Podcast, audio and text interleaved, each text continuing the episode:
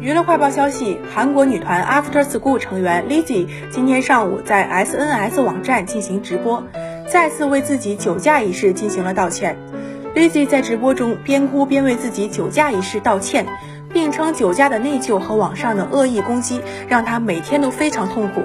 特别是看到有人留言让她去自杀的时候，让她感觉自己的人生已经没有了任何希望。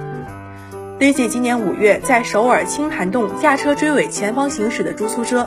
导致出租车司机受伤。在事故发生后，警方确认 Lizzy 属于饮酒驾驶，血液中的酒精含量已达到了吊销驾照的水准。法院将于下个月二十七号开庭审理此案。